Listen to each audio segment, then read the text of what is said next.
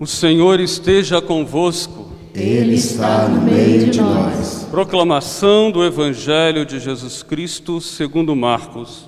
Glória a vós, Senhor. Naquele tempo, Jesus e seus discípulos atravessavam a Galiléia. Ele não queria que ninguém soubesse disso, pois estava ensinando a seus discípulos. E dizia-lhes: O filho do homem vai ser entregue nas mãos dos homens, e eles o matarão. Mas três dias após sua morte, ele ressuscitará. Os discípulos, porém, não compreendiam estas palavras e tinham medo de perguntar. Eles chegaram a Cafarnaum. Estando em casa, Jesus perguntou-lhes: O que discutíeis pelo caminho? Eles, porém, ficaram calados, pois pelo caminho tinham discutido quem era o maior. Jesus sentou-se, chamou os doze e lhes disse: Se alguém quiser ser o primeiro, que seja o último de todos e aquele que serve a todos. Em seguida, pegou uma criança, colocou-a no meio deles e, abraçando-a, disse: Quem acolher em meu nome uma destas crianças, é a mim que está acolhendo. E quem me acolher, está acolhendo não a mim, mas aquele que me enviou. Palavra da salvação. Glória a vós, Senhor. Reverendo Padre Giovanni, estimado Alisson, caríssimos irmãos e irmãs, a cada domingo nos reunimos aqui na casa do Senhor para ouvir a Sua palavra e aprender dele como devemos viver o Evangelho no dia a dia da nossa vida. Especialmente nesse mês de setembro, mês da Bíblia, nós devemos cultivar uma maior intimidade com a palavra de Deus, uma maior intimidade com esse Deus que vem a cada domingo nos instruir. E isso não é diferente do que acontecia com os discípulos. E a gente escutou isso no Evangelho.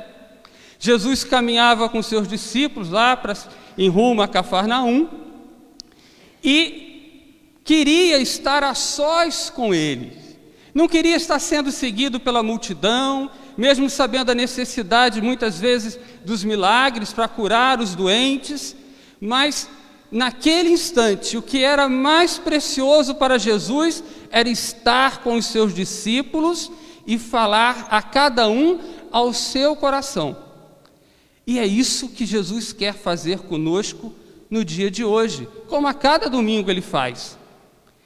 Porém, Jesus começa a falar sobre a missão do Messias. Olha, o filho do homem será perseguido, será caluniado, irá sofrer muito e, com a sua perseguição, vai culminar na sua própria morte e morte de cruz. Mas ao terceiro dia, porque não vamos ficar presos na tragédia, ao terceiro dia ele ressuscitará. Mas mesmo Jesus dizendo que ao terceiro dia ele ressuscitará, os discípulos não queriam ouvir aquela palavra de Jesus. O que eles tinham nos seus corações, na sua mente, ainda era aquela visão do Messias vitorioso, aquele que conquistaria a libertação do povo de Israel pela força, pelas armas e restauraria ali o reino de Davi. Eles queriam um novo rei. Eles queriam dividir com Jesus o poder desse reino. E a gente já está ouvindo alguns domingos, né? Jesus está dizendo: olha, o filho do homem vai sofrer, o filho do homem vai ser perseguido. Mas eles não queriam ouvir aquela palavra. A palavra de Deus muitas vezes, não vai soar aos nossos ouvidos como uma coisa boa, agradável. Não é que ela seja difícil, É porque nós não queremos nos abrir a essa palavra. É porque nós não queremos mudar a nossa vida de acordo com a palavra que o Senhor nos diz. Esse era o problema dos discípulos, daquela época e de hoje. Todos nós queremos viver a nossa vida dentro de uma zona de conforto, segundo aquilo que nós planejamos para a nossa vida. E cá entre nós, a vida sempre nos surpreende. Nunca é do jeito que a gente gostaria. Mas parece que compreender que todos nós somos chamados também a passar por momentos difíceis, momentos de provações, não nos interessa ouvir. Na primeira leitura, o livro da sabedoria vai falar do justo, da maneira que o justo é perseguido pelo ímpio, por aquele que não quer viver segundo a palavra de Deus.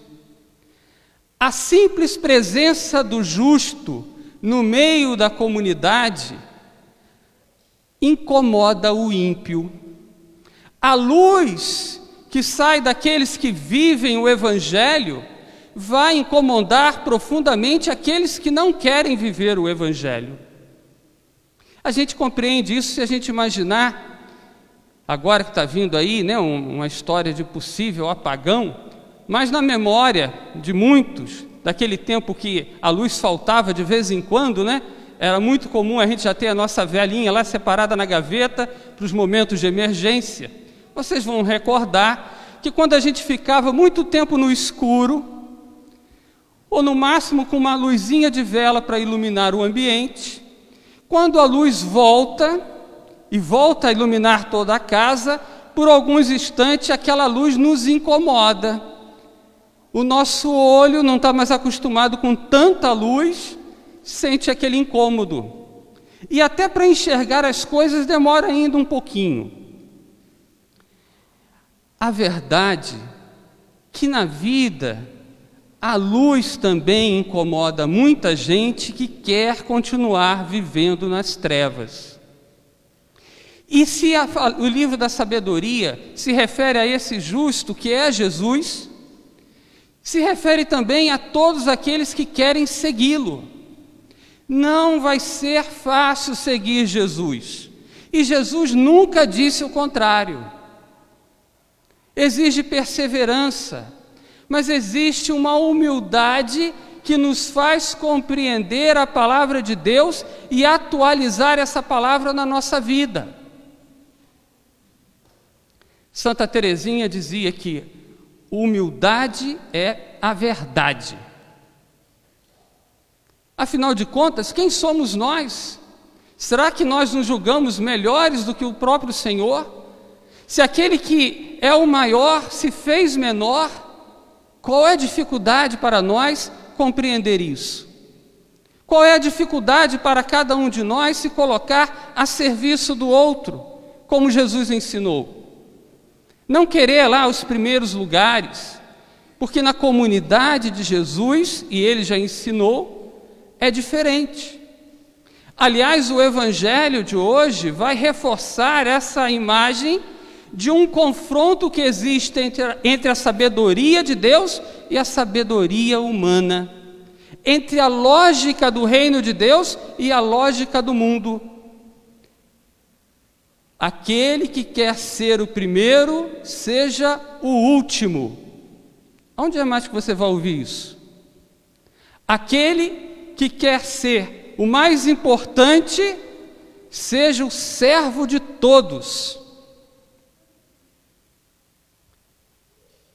Jesus está mostrando para nós um caminho de vida muito diferente do que o que o mundo vai trazer para nós. Olhando no Evangelho, Jesus continuava né, a caminhada e mesmo depois de ter ensinado aos seus discípulos, mesmo depois de ter pregado a eles, eles continuavam conversando entre si quem entre eles seria o maior. Ou seja, entrou por aqui e saiu por aqui. Será que isso acontece com a gente também? Será que a cada domingo a gente vem aqui, ouve a palavra de Deus, o padre faz lá a homilia, reforçando aquilo que nós já ouvimos, e será que essa palavra entra pelo ouvido e fica em nosso coração? Ou ela sai pelo outro ouvido? Será que fazemos como os discípulos de Jesus naquela época? Veja, quando chegaram em casa, Jesus, na intimidade, senta e começa a ensinar a eles tudo de novo. E é o que Jesus está fazendo para nós, para mim e para você no dia de hoje. Mais uma vez estamos na casa do Senhor. Mais uma vez estamos na intimidade com o Senhor. E mais uma vez Ele vem dizer para a gente que a nossa caminhada de cristão é difícil, que tem cruz sim, que a gente tem que carregar, que é verdade, nós precisamos estar atentos para não querer ser como os outros, que procuram sempre os primeiros lugares e são capazes de pisar o outro para alcançar esse lugar que nós, como cristãos, podemos sim inspirar uma posição melhor na carreira, né, no nosso ambiente profissional, nos estudos. Todo ser humano tem dentro de si uma ânsia de reconhecimento, ser reconhecido pelos pais, pelos amigos, por aquilo de bom que faz. Isso não é errado. O errado é colocar em primeiro lugar em sua vida essa meta e passar por cima de qualquer um para atingi-la. Porque o cristão, ele não deixa de ser cristão no mundo lá fora. Não é apenas cristão dentro da igreja. A nossa vida deve ser sempre um modelo de Cristo. Seguimos a Cristo, por isso, devemos testemunhar no mundo os mesmos pensamentos de Deus, mesmo que o mundo não entenda, mesmo que o outro não entenda, e às vezes esse outro está bem próximo de nós, às vezes esse outro está dentro da nossa família, às vezes esse outro ou essa outra é alguém que nós já partilhamos tantos momentos felizes e mesmo assim essa pessoa se coloca contra você. Nada de novidade. Nós ouvimos na carta, na segunda leitura, a carta de São Tiago, e olha que sabedoria São Tiago tem deixado para nós a cada domingo. Uma sabedoria de colocar a nossa vida de cristão muito simplesmente, muito em prática do dia a dia. E ele vai dizer hoje: Onde há inveja e rivalidade, aí estão as desordens e toda espécie de obras más. Será que na nossa vida nós cultivamos essa inveja e a rivalidade? Às vezes a gente tem o que dizem ser inveja boa. Não sei se esse nome está correto. Eu olho para Paulão Está dormindo não, né, meu filho? E fico assim, poxa, eu gostaria de tocar violão como ele. Mas eu não pego no violão. Eu nem me esforço para aprender a tocar. E fica só esse desejo de seguir um exemplo. Olho para João Luiz, João Luiz, botar, João Luiz e Natalícia. Toda quinta-feira, firmes e fortes aqui, adorando o Senhor. Aí eu penso dentro de mim como eu gostaria de ser como João Luiz e Natalícia. Como eu gostaria de ter essa fé, essa disponibilidade, mas eu não faço nada para mudar isso dentro de mim. Assim eu vou alcançar essa meta? Não. Mas não é dessa inveja boa, mesmo infrutífera, que nos fala São Tiago. Fala daquela inveja que você não só quer o lugar do outro, mas você quer destruir o outro. Você não está apenas interessado em, em ser como ele, mas que ele ou ela não tem aquilo que tem. Não seja aquele ou aquela que é. Essa inveja que destrói, destrói a nós mesmos se nós ficarmos cultivando no nosso coração. Se a gente começa a criar rivalidade dentro da família, de irmão contra irmão, e aliás, gente, a gente não pode esquecer que o primeiro homicídio, já diz a Bíblia, aconteceu numa família, entre dois irmãos. Caim matou Abel, porque tinha inveja do seu irmão. O cristão deve estar muito atento contra esses sentimentos e não deixar que, cre que cresça em nossos corações qualquer sentimento de inveja ou rivalidade. Porque São Tiago também vai nos dizer que matais e cultivais inveja, mas não conseguis êxito. Brigais e fazeis guerra, mas não conseguis possuir. Quem procura viver dessa maneira não consegue sucesso. E eu não estou falando do sucesso do mundo, mas do sucesso do Senhor. E qual é o sucesso? Qual é a nossa meta? O reino dos céus. E São Tiago vem dizer, e isso é importante a gente ter sempre atento: de onde vêm as guerras?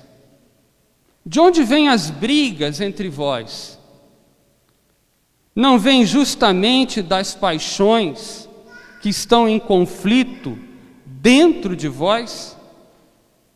É no interior do homem, é no nosso coração que se trava a grande batalha entre o bem e o mal.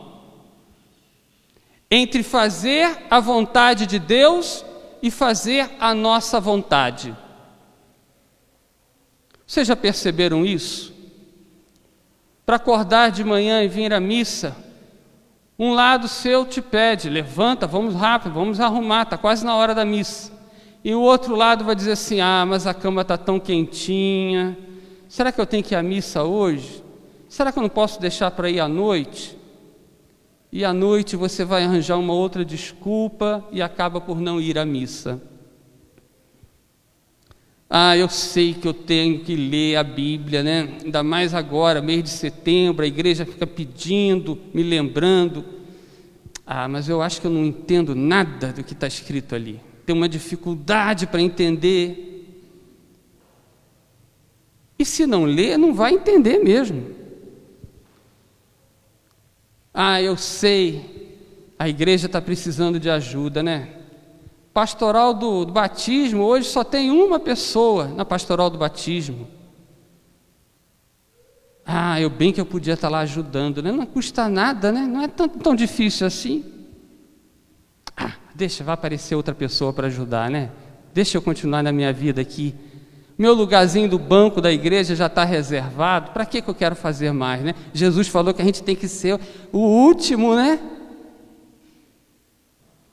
A gente sempre procura desculpa para não fazer o que é certo, não fazer o bem. A gente sempre des encontra desculpa para não fazer aquilo que o Senhor nos pede. E isso é errado. A gente precisa estar vigilante. Tem uma historinha, vocês já devem ter, pelo menos alguma, alguns aqui já escutaram, fala de uma lenda dos índios Cherokee, lá dos Estados Unidos, que dizia que o índio mais velho chama os mais jovens, quando eles estão próximos de se tornarem guerreiros, né, já lá pra, por volta da adolescência, e conta a eles uma história que diz o seguinte: que dentro de cada um de nós há dois lobos, e todo dia eles travam uma batalha. Um lobo negro e um lobo branco. O lobo negro simboliza tudo aquilo que há de mal dentro da gente: o nosso egoísmo, a nossa avareza, o nosso comodismo, o nosso senso crítico muito apurado para os defeitos dos outros. E o lobo branco representa a sabedoria, a paz, a humildade, a generosidade, a compaixão. E todo dia esses dois lobos travam uma grande batalha. E os jovens geralmente perguntam: e quem vence essa batalha? E a resposta é: aquele que você alimenta. Dentro de nós, essa é a realidade. Há uma batalha todo dia. E a gente, olhando para dentro de nós, nós somos capazes de reconhecer os nossos erros, as nossas falhas, os nossos pecados, aquilo que a gente pode e deve melhorar. É ou não é? Mas a gente também é capaz de fazer muita coisa boa. Há muita coisa boa por fazer. Há muitos sentimentos nobres dentro dos nossos corações. Há dons maravilhosos. E aí? Que, que você está alimentando dentro do seu coração? Seu lado bom? Seu lado mal? E isso é importante a gente fazer essa reflexão. Jesus, para deixar de uma forma mais clara aos seus discípulos, ele chama uma criança e coloca no meio dos discípulos. A criança, naquela sociedade judaica, era alguém sem valor. A criança era desprotegida e não tinha nenhum direito. Era o menor dos menores. Jesus coloca aquela criança no centro e abraça a criança. E diz para eles, né, que é assim que eles devem proceder. Se a gente colocar no centro de nossa comunidade aqueles que mais precisam, se toda a nossa atenção estiver voltada para fazer o bem àqueles que mais precisam, nós estaremos fazendo a vontade de Deus. Porque não teremos mais tempo para inveja, para críticas, não teremos mais tempo para fazer aquilo que está errado, porque o nosso tempo, a nossa atenção estará voltada para fazer o bem àqueles que mais precisam. E assim deve ser a nossa comunidade. Assim deve ser a nossa família. Não é verdade que as mães, mesmo amando todos os seus filhos, têm uma predileção e é justamente por aquele filho que mais precisa naquele momento. Se tem um filho doente, é aquele filho doente que vai receber todas as atenções da mãe. E isso não significa que ame mais aquele filho do que os outros, mas porque aquele filho está precisando. Não é assim que o amor se faz presente dentro da casa, dentro da família? Assim o amor deve se fazer presente em nossa comunidade, em nossa sociedade. Amar os que mais precisam, dar atenção àqueles que mais necessitam e viver o Evangelho do Senhor colocando os nossos dons a serviço da paz. Caríssimos irmãos, mais um domingo, mais uma vez Jesus chama para nos ensinar o seu caminho, a verdade. Mais uma vez, teremos a oportunidade de colocar em prática ao longo da semana aquilo que o Senhor nos ensina. Se você por acaso não chegou a prestar muita atenção na primeira leitura, na segunda leitura, ouviu o Evangelho, mas não ouviu claramente, chegando em casa, procure no livro, na liturgia diária, se você tem uma revistinha, se não tiver, vai na internet, mas vamos aprender com Jesus porque a gente está sempre dizendo para Ele que a gente quer que o nosso coração seja como o dele. Fazei o nosso coração semelhante ao vosso. Não é isso que a gente diz? Que seja de verdade. Que essa semana seja de verdade. Que eu busque a humildade. Santa Teresinha dizia também, ela fazia um convite. Vamos, é, vamos procurar o último lugar, porque ninguém vai brigar com a gente pelo último lugar. E é lá que a gente vai servir bem ao Senhor. Que a gente tenha essa disposição, alimentados pela palavra, alimentados pela Eucaristia, viver o Evangelho do Senhor essa semana como se nunca tivéssemos vivido antes, fazendo um esforço maior para a gente poder acertar o nosso passo com os passos de Jesus. Louvado seja o nosso Senhor Jesus Cristo